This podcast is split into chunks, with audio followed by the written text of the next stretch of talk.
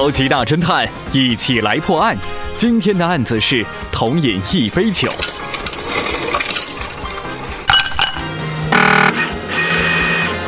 店主立刻调好一杯加了冰的酒，准备与久未谋面的弟弟。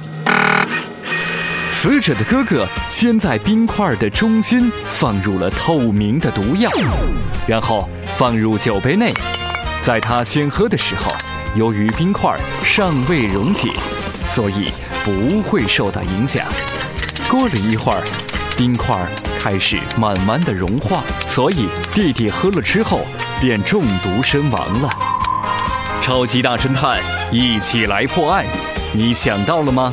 下期节目再会。